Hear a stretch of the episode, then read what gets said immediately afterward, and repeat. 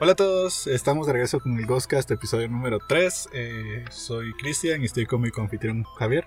¿Qué onda, mucha? Eh, espero que estén todos bien. Les prometimos varios episodios para L3 y estamos cumpliéndoles. Día 2 de L3 ya oficialmente empezó. Y hoy tuvimos eh, la conferencia de Xbox y Bethesda.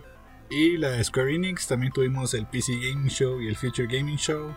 Pero en estos últimos dos no hubo realmente mayor cosa de que hablar. Y varias de las cosas que mostraron las habían mostrado, las habíamos visto ya, ya sea en Summer Game Fest o cualquiera otra de las conferencias. Entonces no había mucho de qué hablar. Sí, Eh, la verdad es que PC Gaming Show nunca tiene mayor cosa, la verdad. A veces ha tenido un par de cosas. Un- hace dos, tres años ellos fueron los que anunciaron Age of Empires 4. Pero sí, no, por lo general nunca tienen nada muy, muy especial. Estuvo hab- hablando Gabe Newell de Valve, hablando de que están buscando una manera para poder facilitar poner demos para la gente, para cosas como L3 y así, pero eh, no mayor cosa en el PC Gaming Show. Pero sí hubo bastante en las otras dos, en Microsoft y Bethesda y en Square Enix. La verdad es que fueron buenas. A mí me gustaron.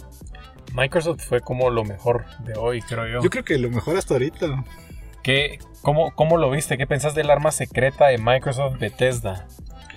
Pues bastantes exclusivos, más de los que había pensado, la verdad. Eh, yo pensé que cosas como Starfield no iban a ser exclusivos. Pero resulta que sí, o sea, el hecho de que Starfield sea exclusivo es grande, es bastante grande porque es un juego del calibre de Fallout, de, Skyrim, de, ese tipo de juegos, porque es ese estudio. Eh, de hecho, eso, eso, ah, con eso abrieron la conferencia, salió Todd Howard hablando y hablando de que estaba feliz de estar en el grupo de, de la familia Xbox y presentó una cinemática de Starfield. No hubo gameplay, pero según la cinemática decía que sí era como que video del del- del engine del juego, o sea que sí estaba como si iba a ver el juego en verdad. Probablemente no tanto, creo que siempre lo exageran, particularmente Todd Howard, es bien exagerado. Pero se miraba bonito, se miraba interesante. eh, no mostraron nada, nada, nada de gameplay, pero dijeron que sale el 11 de noviembre del 2022. O sea, estamos como a un año. Probablemente ese va a ser el enfoque del siguiente 3 de Microsoft. Pero era, era un poco de lo que habíamos hablado la vez pasada, que Bethesda sí iba a meter muchos exclusivos, ¿no? Al final no tenía sentido que Bethesda fuera el arma secreta de Microsoft si no iban a meter tantos exclusivos. Sí, ajá, yo por un lado pensaba que tal vez el, el- la manera que querían tratar a Bethesda era más eh, utilizarlo para venderle juegos a otras compañías para hacer dinero de esa manera, pero al parecer sí van a utilizar bastante la exclusividad que le pueden sacar. Ah, de hecho, hubieron dos exclusivos de parte de Bethesda, pero eh, con el siguiente creo que podemos terminar igual como terminaron ellos la conferencia. Fue el último, eh, fue su sorpresa, su última sorpresa antes de terminar. Em, mostraron una cantidad enorme, enorme, enorme de juegos. O sea, era juego tras juego, tras juego, tras juego, no paraban.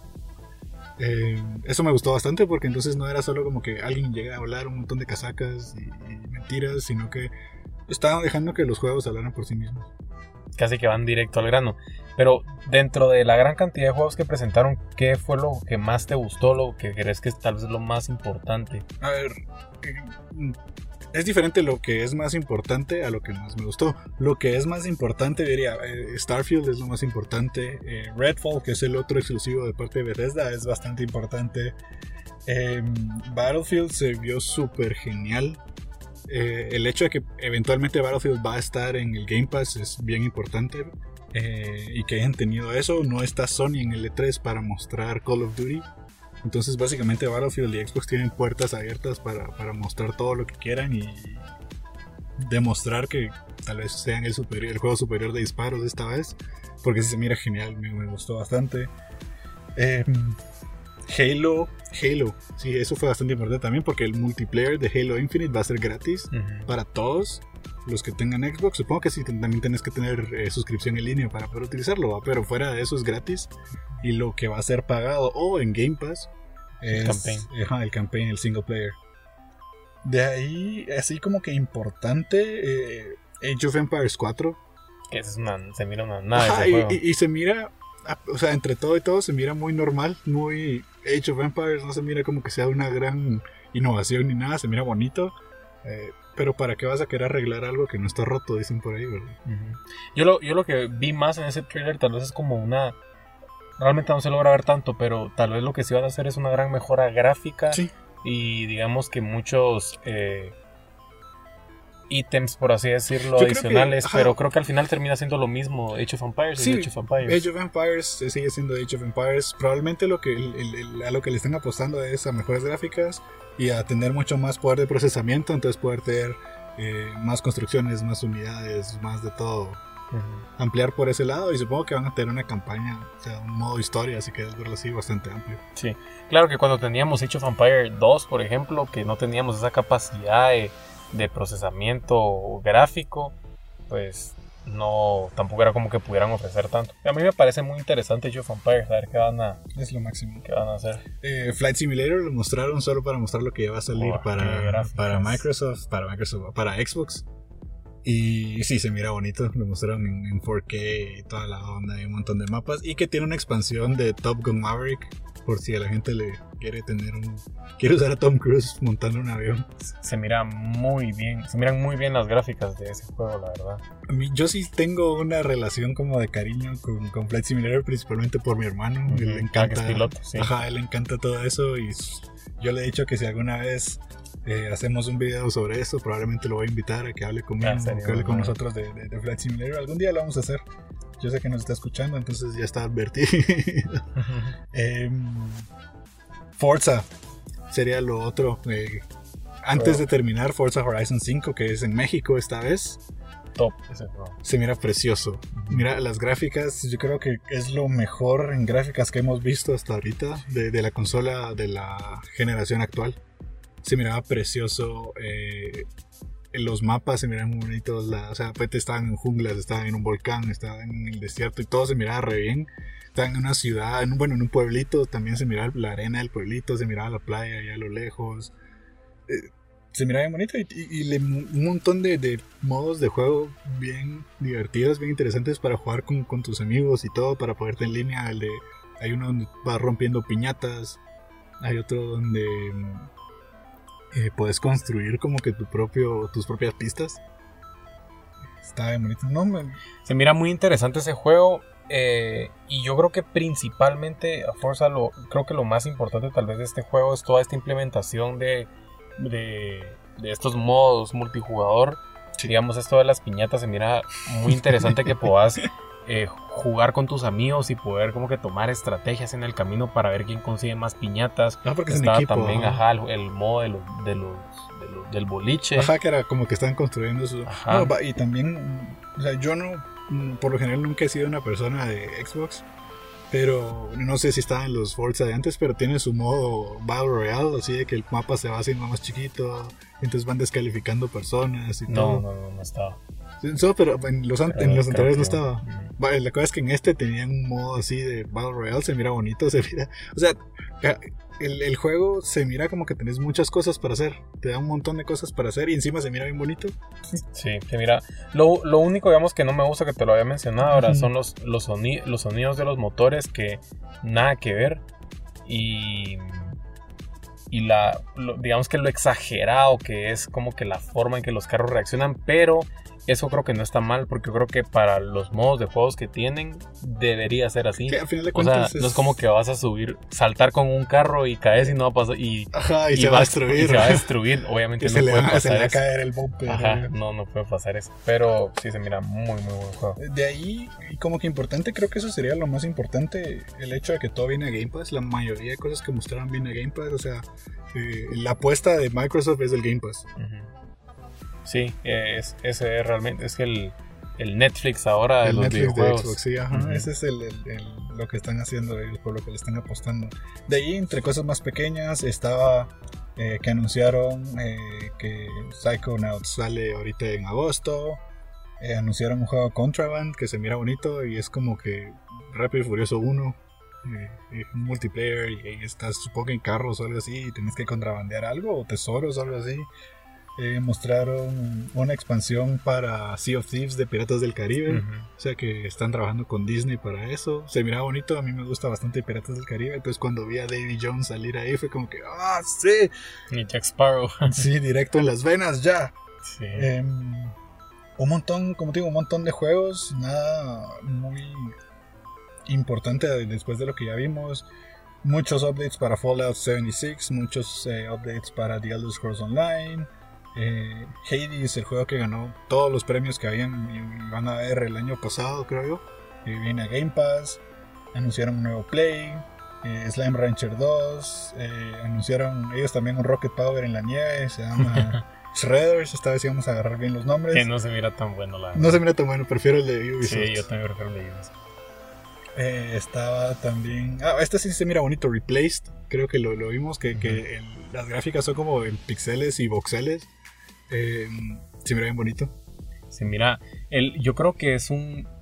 Eh, es como el, lo que le da el valor agregado a este juego es el arte. Sí. Pero se nota que a pesar que los personajes se ven como pixeleados, sí se nota un gran trabajo detrás de ese arte pixeleado. a pesar de que es pixeleado, es detallado. Es detallado, ajá. Es un eh, Creo que había una escena, y probablemente para los que están viendo en video lo vamos a poner ahí, eh, donde se miraba una persona abriendo los ojos y se miraba viendo, hasta diría que se miraba como un modelo en 3D. sí. Por, por, su momento. Sí, hasta los reflejos del agua con los pixeles y todo.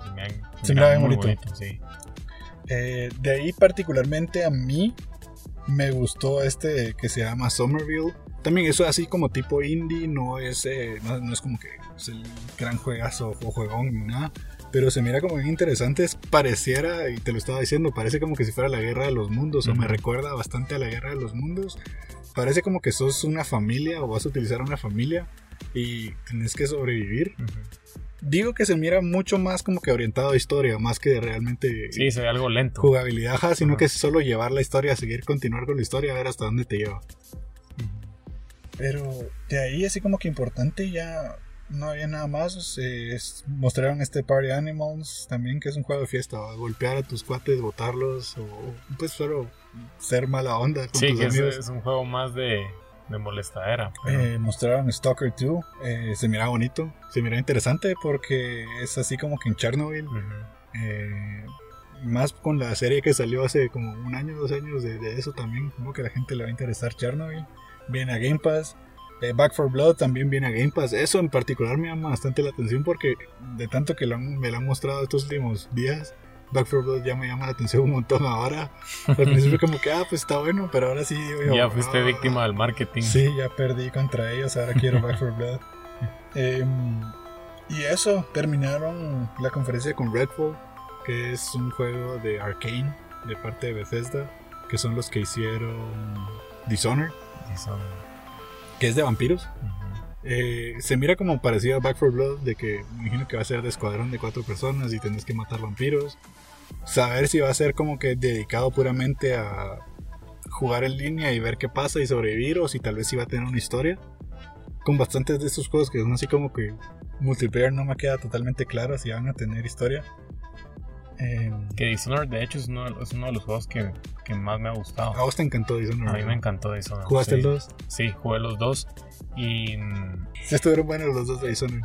Estuvieron, sí, estuvieron muy buenos los dos juegos de Dishonored, pero eh, digamos que tengo como esos favoritos dependiendo de la categoría, porque, por ejemplo, Skyrim también me encanta ese juego, pero no podría comparar, digamos, Skyrim con Pero sí, me gustó mucho. Ah, y otra cosa que me dio risa, me pareció chistoso, fue cuando anunciaron The Outer Worlds 2, o bueno, como que ya lo hicieron público, pasaron el trailer y todo, fue puro cinemático, no hubo no hubo gameplay, nada, eso fue bastante, un nuevo gameplay en un montón de cosas de estas.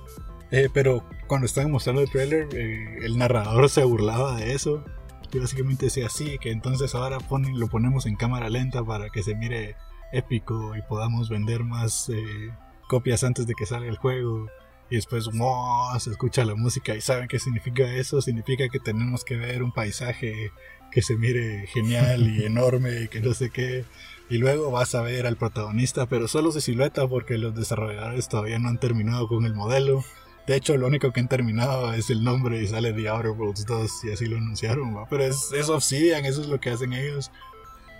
Em, qué creativo. Bastante bonito. Y aprovechando de que de plano sabían que iban Devolver se iba a burlar de todo ese tipo de cosas, entonces ellos también... Se, adelantaron a burlarse antes. Ajá, bueno, después, pero sí, ajá, ya sabían que iba a pasar. Pero sí, eh, en general estuvo buena la conferencia, me gustó bastante. Em, yo creo que cumplió con su cometido porque si, o sea, después de verla dije, oh, quiero un Xbox. o sea, yo sé que yo ya he querido un Xbox, ya te lo había dicho antes, a mí me llama la atención Xbox, el Game Pass me parece lo máximo. Pero esto fue como que me terminó de convencer. Yo creo que cumplió con su, cometido, diría que tal vez es la mejor que ha habido hasta ahorita en el E3. Sí. Microsoft se, la rifó, la verdad. Sí, eh, mucho mejor que el año pasado. El año pasado también tuvieron su, su, mini conferencia y eh, esta vez tuvieron mucho más gameplay. Eso me gustó mucho. De ahí, eh, de ahí tuvimos la Square Enix, Square Enix, que empezaron echando fuego por los motores con aquí tengo Gardeners of the Galaxy. se mira genial. Se mira 30 mil millones de veces mejor que el de Avengers, el juego de Avengers, porque ese juego de Avengers fue un fracaso. Eh, pasaron casi la mitad de, la conferencia hablando de Guardians of the, Galaxy y me gustó porque sí mostraron gameplay, o sea, todo lo que mostraron fue puro gameplay. Eh, y todas las cinemáticas del juego son dentro del motor. Entonces sabes siempre cómo se mira el juego. Eh, se mira bonito, me, me, hizo reír bastantes veces, que es algo que no me había pasado mucho en este 3. O sea, hay chistes y, Volver y todo lo que querrás, pero aquí sí me dio risa. Siento que agarraron súper bien a los, a los personajes de Guardianes de la Galaxia, particularmente las versiones de las películas, eh, Rocket es básicamente el Rocket de las películas. y, se mira genial porque entonces ya sabes y te dijeron, te dijeron bien claro, vos sos Star-Lord, o sea, vos vas a usar Star-Lord. No sos como que elegís al que querés ni nada, sino que vos sos Star-Lord y tenés a tu equipo. Entonces puedes darle órdenes en las, para, para cómo quieres que peleen. O hay momentos en la historia donde ponete, mostraron ahí donde había un puente, pero estaba, era un puente retráctil, entonces no, no estaba para pasar y no tenían cómo pasar. Entonces viene Drax y dice: Voy a tirar a Rocket hasta el otro lado para que él abra el puente. Es, muy, muy el personaje también de la película. pero te deja tomar la decisión, entonces te dice: Sí, eh, decirle a Drax que lo haga o no, decirle que no lo haga. Entonces va en este en, el gameplay que mostraron, tomaron la opción de que sí. Y cuando lo lanza salió un mensajito arriba que decía, ahora Rocket está enojado contigo porque hiciste que Drax lo lanzara. Hmm. O más adelante eh, están como que tienen que entrar a un castillo para vender a alguien. Entonces abren una jaula y dicen, bueno Rocket, metete. Y Gamora dice, mejor no porque él no se mira muy, muy peligroso ni nada y no va a valer tanto. Entonces te dejaron tomar la decisión si sí eh, metías a Rocket en la jaula o tal vez metías a Groot. Y entonces eh, eligieron meter a Groot y se metió Groot y todo. Entonces de plano el juego va a ir cambiando con este tipo de decisiones, saber qué tanto impacten realmente la historia. Pero te ayudan como que a sentirte más dentro del personaje, de que sos Star-Lord. mira bonito, me gustó mucho. Eh, después vino bastante de Final Fantasy. A la Final Fantasy fueron como 200 juegos hoy. la presentación que, es que fue para teléfono. Sí, ajá, eso cabal fue el, remake de los primeros seis. Eh, ya con sus nombres de verdad, porque no sé si, te, si sabías o si te recordás, pero algunos de los Final Fantasy no salieron con el número correcto. El 6 en Japón, de este lado salió como 4. Ah, sí, sí, sí lo sabía. ya corrigieron todo eso y va a estar para Steam y para teléfonos. Entonces, si alguien quiere jugar Final Fantasy en los teléfonos, pues bienvenido sea. Pero lo que nunca supe es por qué pasó eso. Sí sabía que pasó, pero no, nunca supe por qué. No estoy seguro yo tampoco qué fue exactamente lo que pasó. Creo que simplemente porque algunos no los trajeron. Y como ese era el mm. cuarto que trajeron, el sexto fue el cuarto que, que sí trajeron, le pusieron cuatro. Igual, un montón de juegos de Square no eran de Final Fantasy y les pusieron Final Fantasy a este lado. Eh, después estuvo pues, un mini trailer del remake de Secret of Mana, creo que fue.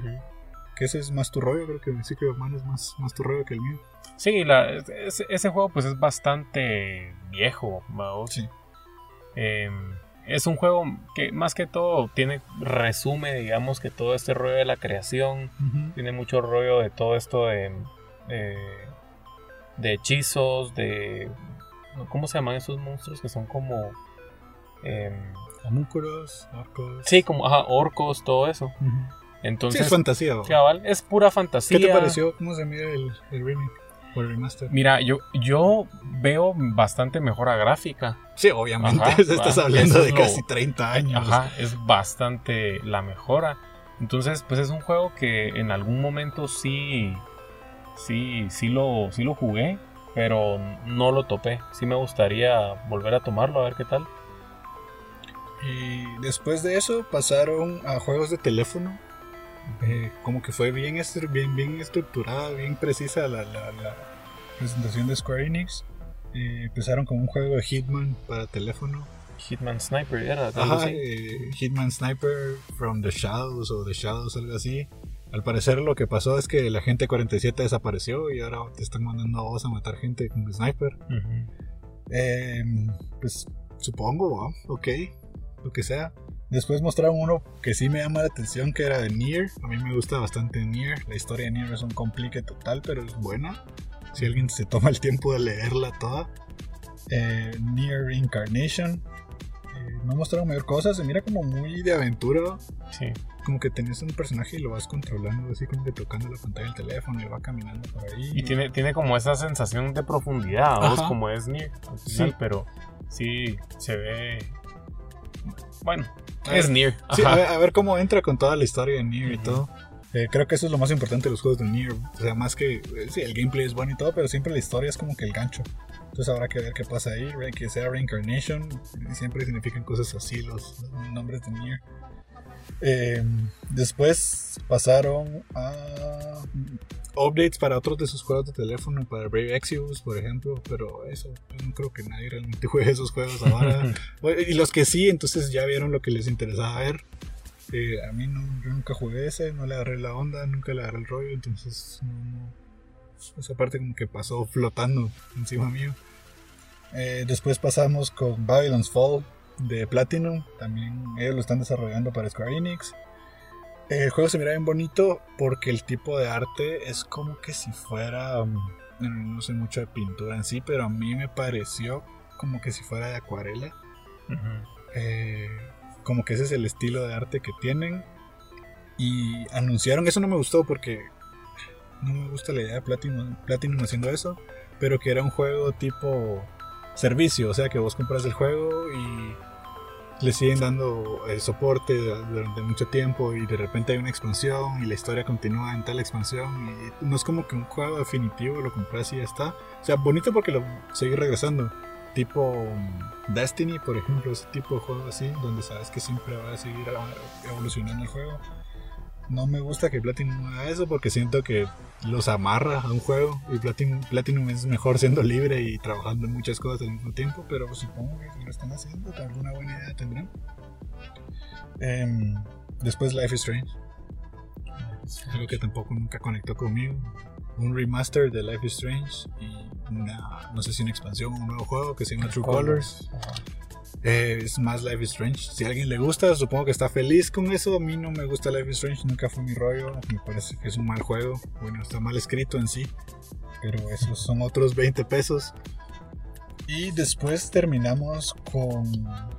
Uno bien interesante, ¿no? Yo creo que, que, que se miraba bien raro. Eh, no parecía un juego de Square Enix, parecía más un juego de Capcom. Era Stranger of Paradise. Que la mejor descripción que se le puede dar es que parecía Devil May Cry. Sí, en el mundo de Final Fantasy. Ajá. Y bien interesante, y te lo decía, porque cuando anunciaron el nombre salió ahí Stranger Paradise, una linecita y abajo decía Final Fantasy Origins.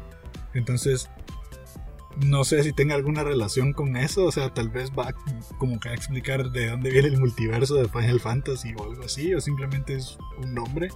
Ahora te pregunto yo, ¿esto es a lo que le podemos llamar un spin-off? Sí.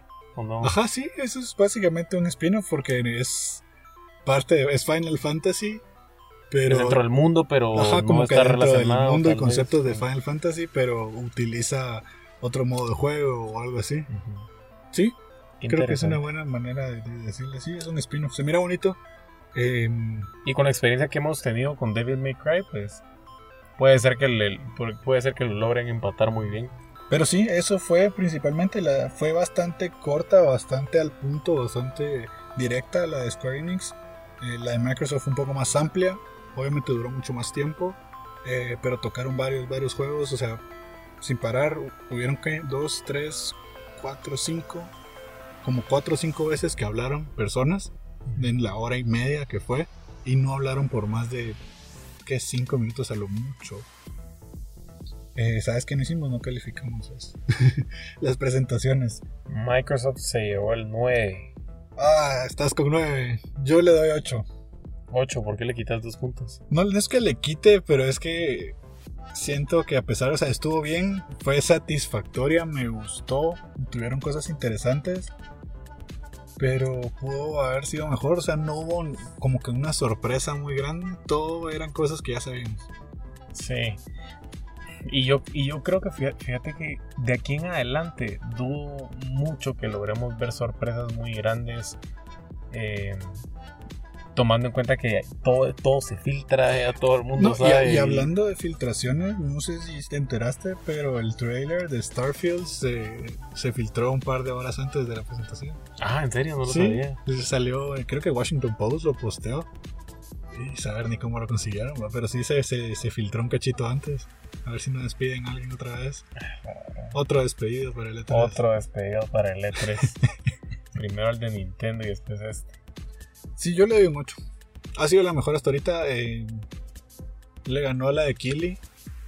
Fue más dirigida a juegos. La de Kili tuvo a Weezer cantando y cosas así.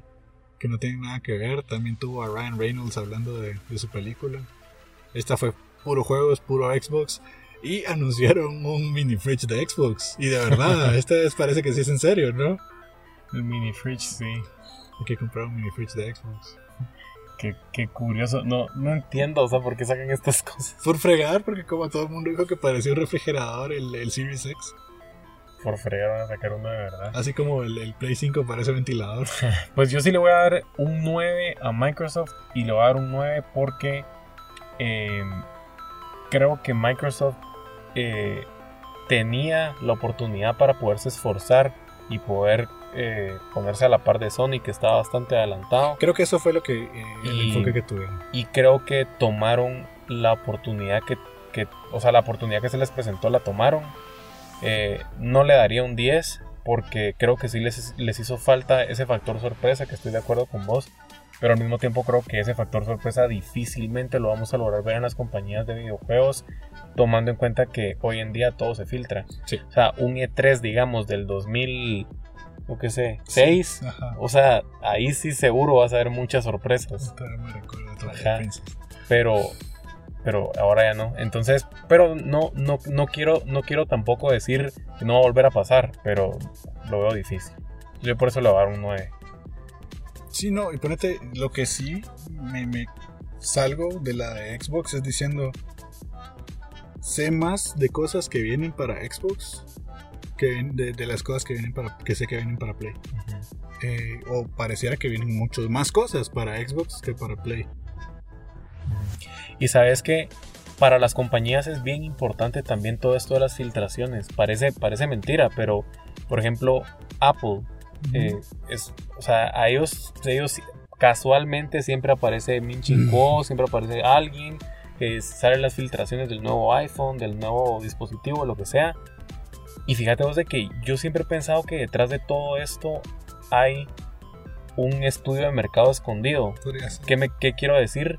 Que lo que están haciendo estas empresas también de alguna manera es ver una aprobación previa a la presentación, ver qué cosas pueden ir mejorando y ay se filtró, ay no sé qué, y luego sacan la bomba, pero eh, yo creo que puede ser eh, de forma estratégica. Que depende porque en el caso de Rabbit y Starfield no creo que haya sido eso cuando estaban a horas de mostrarles los juegos. Sobre todo, sobre todo podría funcionar para juegos que son como más, están como experimentando a ver qué, cómo va la cosa. O como pasó con, con la película de Deadpool, no sé si te acuerdas, cuando no había salido la película de Deadpool, se filtró un como que video de prueba que habían hecho de Deadpool y la gente le encantó y después fue cuando ahí fue donde los ejecutivos se convencieron de que bueno, sí hagamos la película de Deadpool, ¿no? Sí, sí, o sea, esa es como la, idea detrás de todo esto, puede, puede ser. Y ahora, pasando a Square, ¿qué calificación le darías a Square? Ah, Yo creo que Square es una, es una compañía excelente, o sea, sabes que siempre te va a traer muy buenas cosas, siempre te, va a entregar buenos resultados. Eh, creo que podría estar mucho mejor, la verdad, eh, Square Enix. No sé si todo este tema de la pandemia y demás ha atrasado muchos títulos que tal vez pudieron haber presentado en este E3 y no lo hicieron. Eh, yo, le, yo le daría tal vez un 8. Estuvieron bastante bien, me gustó mucho la, me gustó mucho la presentación. Pero... Sí, yo me iría también yo me iría con un 7, tal vez la pondría a la par de la de Kili. Eh, que la de Kili estuvo bastante la bien. estuvo, o sea, se estuvo Elden Ring. ya, ya, ya ayer también lo mencionamos, pero fíjate que lo que me pareció inter- interesante con Square es que por lo, por lo general Square Enix ha sido una empresa que ha apoyado mucho el Switch desde que salió y no mostraron absolutamente nada aquí para el Switch. O sea, cosas que venían para el Switch como eh, Mana, ¿verdad? pero nada más. ¿Será que no sé si Nintendo les pidió que ellos y ellos podían presentarlas en, en el martes en su presentación? Pero sí me pareció extraño. Principalmente porque Square ha sido uno de los que más lo ha apoyado, entonces no sé, no sé qué pasó ahí. Pero sí, en general me gustó mucho la, la presentación. Estuvo bonita. Sí, parece que hay algo de tensión ahí. Algo había sabe, escuchado yo. Quién sabe qué esté pasando a ellos. Tal vez simplemente no, solo no tenían nada para mostrar todavía. Sí, cuando yo escuché todo, todo esto que iba a pasar de la colaboración de Ubisoft y Nintendo con eh, Mario, Mario Rabbids. Mario Rabbids, eh, sí había escuchado algo acerca de un rumor de que había tensión entre Square, en- entre Square Enix y Nintendo. No sé, puede ser que ya sabes que a la gente le gusta hablar, pero puede ser, puede ser que sí sea cierto. No sé. Quién sabe qué vamos a tener. Igual, mañana tenemos Capcom, que Capcom dijo que iba a estar bastante enfocada en Nintendo también. Entonces vamos a ver qué tal con eso. Pero va bien el E3, me gusta cómo va hasta ahorita. Ya hacía falta tener Buenos tantas títulos, noticias, sí. tantas noticias de videojuegos seguidas. Eh, ha sido un buen E3. eh, creo que mm, eh, Microsoft dio la talla. Pudo haber sido mejor, definitivamente. Pudo haber mostrado gameplay, pudo haber mostrado más cosas. Siento que dejaron a Todd Howard salirse mucho con la suya, mostrando absolutamente nada de Starfield, más que una fecha. Eh, una fecha no es emocionante per se, pero por lo menos dice, bueno, estamos ya preparados, ya dentro de poco van a haber más. No me sorprendería que viéramos un poco de gameplay de Starfield en los Game Awards a fin de año. Eh, pero va bien el E3, me gustó. Estoy contento con las conferencias hasta ahorita. Eh, Microsoft Square lo lograron, hicieron un buen trabajo. No tengo mucho que agregar. Eh, y creo que con eso estamos. El PC Gaming Show, como dijimos, no había mucho. Future Gaming Show tampoco. Eh, y en caso hay algo que tal vez después queramos mencionar, lo mencionamos para el, episodio de mañana. Pero creo que con eso estamos para hoy. Es un episodio un poco más corto. Sí, sí, ahí terminamos nosotros por. Eh, entonces, eh, espero que estén ustedes también disfrutando el E3. Recuérdense que pueden escucharnos en YouTube, en Spotify, en Apple Podcast, en Google Podcasts. Eh, recuerden que pueden darnos like, pueden compartir nuestras publicaciones, pueden encontrarnos en Facebook y en Instagram como Geo Sunday. Eh, y gracias por escucharnos, de verdad. Realmente me gusta, me hace sentir feliz saber que hay un par de pelones por ahí escuchándonos. Sí. Gracias que se toman el tiempo. Eh, si tienen cualquier sugerencia o quieren que hablemos de algo en particular, pueden, pueden decírnoslo en los comentarios, pueden escribirnos por cualquier lado y con mucho gusto. Eh, Lo revisamos y platicamos ahí un poco de lo que quieren saber. Sí. Así que eso, muchísimas gracias a todos por escucharnos. eh, Ghostcast episodio 3, los vemos entonces eh, mañana con el siguiente episodio y que tengan un feliz día. Adiós.